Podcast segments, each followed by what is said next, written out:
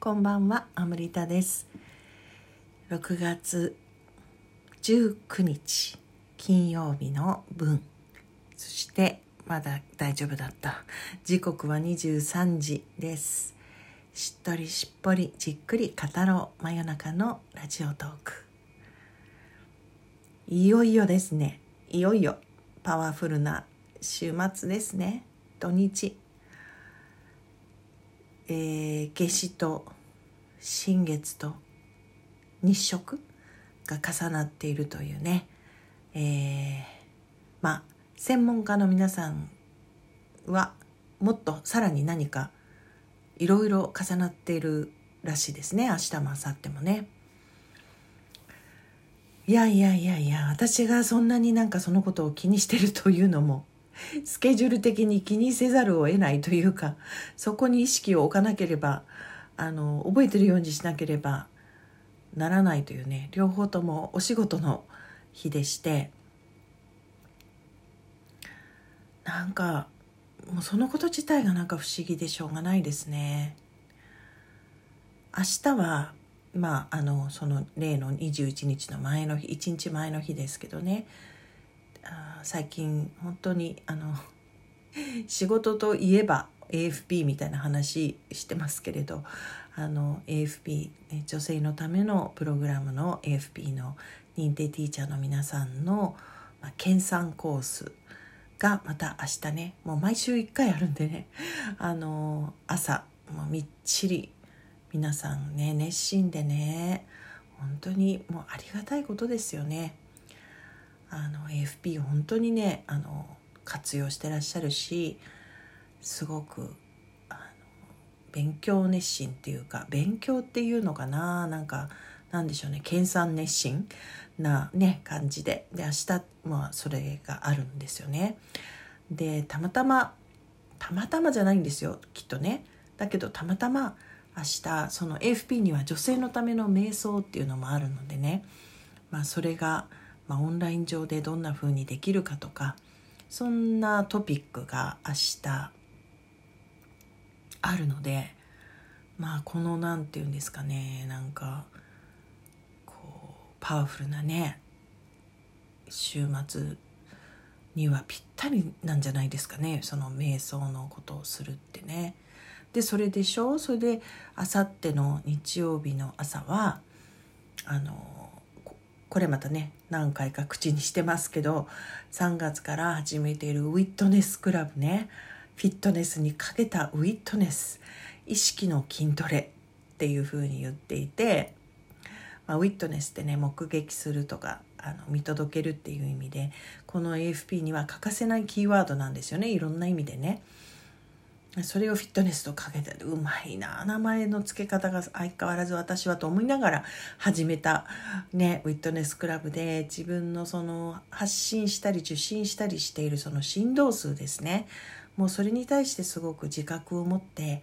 えー、喜びを持ってあの存在できる時には喜びを発信するっていうか、まあ、そういうことも含めた意識の探求ですね。まあ、それをね3月からなぜか新月と満月のサイクルでやるっていうことにしててまだ3ヶ月ですね。3ヶ月？345まあ4ヶ月目か。が終わろうとしてて。でそれが21日にちょうど新月だからあるんですよね。そのまあこのこのクール最後の回で。でまた7月から装いも新たにね会員制で始めていくんですけど。いやそれはもうなんか私ももううなっちゃうもんね。いや自分でその新月満月のサイクルでやりましょうってなんかどの口が言ってるんだろうっていうぐらい むしろそういうことは気にしないで後からあ新月だったのねっていうのが私のポリシーだったのに、ね、最初から新月満月でなんかスケジュール組んじゃったりしてるっていうどうしちゃったんだろうっていう感じがするんですけどただそれと意識のその自分のね喜びから選択できるかとか自分の状態をその自分で選択していくっていうようなトレーニングをしていて、まあ、まだ3ヶ月4ヶ月だから全然数回だけですけどやっとねなんかこの天体っていうかあのそういうサイクルっていうかねリズムでやっていってるんだなっていうのが本当になんとなくねなんとなくこう連動して意識と感じられるようになってきた気がします。でもまだまだねちょっと習慣づけたいなと思うので本当に誰よりも私がこの7月以降も続けていくのが楽しみなんですがでもその前にねあのだからシステムも新しく変わるんですよ7月から。だから何ていうかその変わり目の時なわけですこの21日って。もうそれ考えても何というパーフェクトなタイミングで用意されているのかと思うわけですね。でしかもなんか内容が新月のワークになるのでそのウィットネスクラブでの。新月はあの自分のハート内側深くに入っていってまあだから内側へ内側へですよね。で真に望んでいること。本当に魂から望んでいること。まあ明日は明後日は特にそういうふうにしようと思ってるんですけどそれとつながるっていうねそれを感じさせてあげることを許可する時間。のトレーニングなんですよ。もうねどうしちゃうこんなパワフルな流れでみたいな日に それをするんですよ。もうなんか起きるとか起きないとかっていうよりもそういうスケジュールで設定されてること自体がねなんかすごいなんかねと思って私あの今更ですけど多分周りの人はみんな前から思ってるんでしょうけど本当に私ねあのやっぱりちょっとこう目に見えないところと結構つながって生きてますね。今更ですけどだからね直感とかなんか考えないで何かするとか降ってきたアイデアとかその通りに何かをしたりするとすごく意味のあるっていうかね。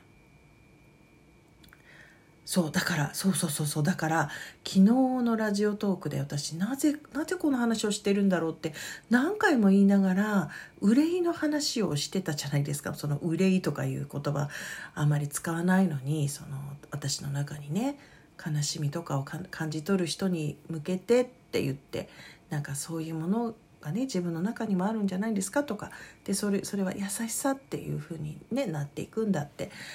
あのまあ、ちょっとうまく言い表せなかったけどとにかく人に人にそういうのを感じるっていうのはその優しさにあなたの優しさにもなっていくし自分の中にあるものを優しさとしても持っていけるんだよってまあいうことだったんですけどね。でその時に太宰治のなぜか太宰治を思い出してであのね人間失格に多分冒頭の方に出てきた気がするっていうその優しいっていう字に関してのなんか話に触れたでしょ？そうしたらあれですよ。今朝あの我が家のアレクサに「おはようアレクサ」って言ったら「おはようございます。今日は太宰治の誕生日です」とかなんか言ってああいうのってさな何？だって毎日言うわけじゃないしまあ毎日アレクサにね AI に向かって「おはよう」って言ってるわけでもないんですよ私もね。なぜか今日言って朝一で。そしたらなぜかそうやって教えてくれてえ今日太宰治の誕生日？みたいな。もうゾゾゾゾゾってしましたよ。昨日のだからラジオトーク撮ってる時って日付変わってましたからね。太宰治の誕生日にその話をしてたんですよね。りですよね。それでだからあのねえー、その「優しい」っていう字に関しても早速ネットで調べたらあのそのこと書いてらっしゃるブログのブログを書いてらっしゃる方がいらしたのでリンクをねフェイスブックの方で貼ってシェアをしたんですけどもうでも本当になんかそういうなんでしょうね。まあこういうのもなんかもしかしたらねいろんな人が書いてるみたいにそのパワフルな週末に向けて直感が冴えていますねみたいなねそういうことかもしれないんですけれど、まあ、確かに私のこのなんかいろんなシンクロが起きたりっていうのはなんかパワフルなエネルギーが来ているとかパワースポットに行くとかなんかねそういう時にやっぱりすっごい増幅されるんですよね。だから関係はあるんだろうなって、まあ、今思いましたしそういうねあのシンクロみたいなこととかがもうなんかすんごい不思議な感じで受け取ることができると前から言ってるね不思議だなっていうのが楽しいこの世界に生きる時に不思議っていうのはすごい楽しいキーワードだなっていうのと同時に同時になぜかあこれでいいんだなって確信できるものっていうねあ私のその人生で歩んでる、まあ、今道？何か何も見えてないけれどあなんかその合ってるんだなっていうかその宇宙が送ってきてるサインっていうかねあの、まあ、というふうにね取ることができるのでその一つ一つの内容っていうよりそういうことが重なるってことはあそれでいいんだよっていう選んだこともそれでいいんだよって言われてる気がしますね。少なくとも宇宙のそのリズムとか宇宙が何か起こすななんか宇宙って言っちゃうんですよね。あの それと合っているっていうかね。そういうあの確信になったりしてね。やっぱどう考えてもあの、まあ、今だけかもしれないけど多分多分ねあの一部の人かもしれないけどこういうような意識ちょっと昨日も最後に触れましたけどとても大きな高いところからの視点や意識を持って日常の生活をするっていうのがこれから始まるんじゃないですかねもっとね。なのでスピリチュアルとかなんとかっていうよりもうそういうところまでそういう次元まで含めた自分の現実っていうふうにこれからなんか自然に捉えていくしそうじゃないとあの楽しく先に進めない時代が来てるんじゃないかなと今思いました。ではまた明日おやすみなさい。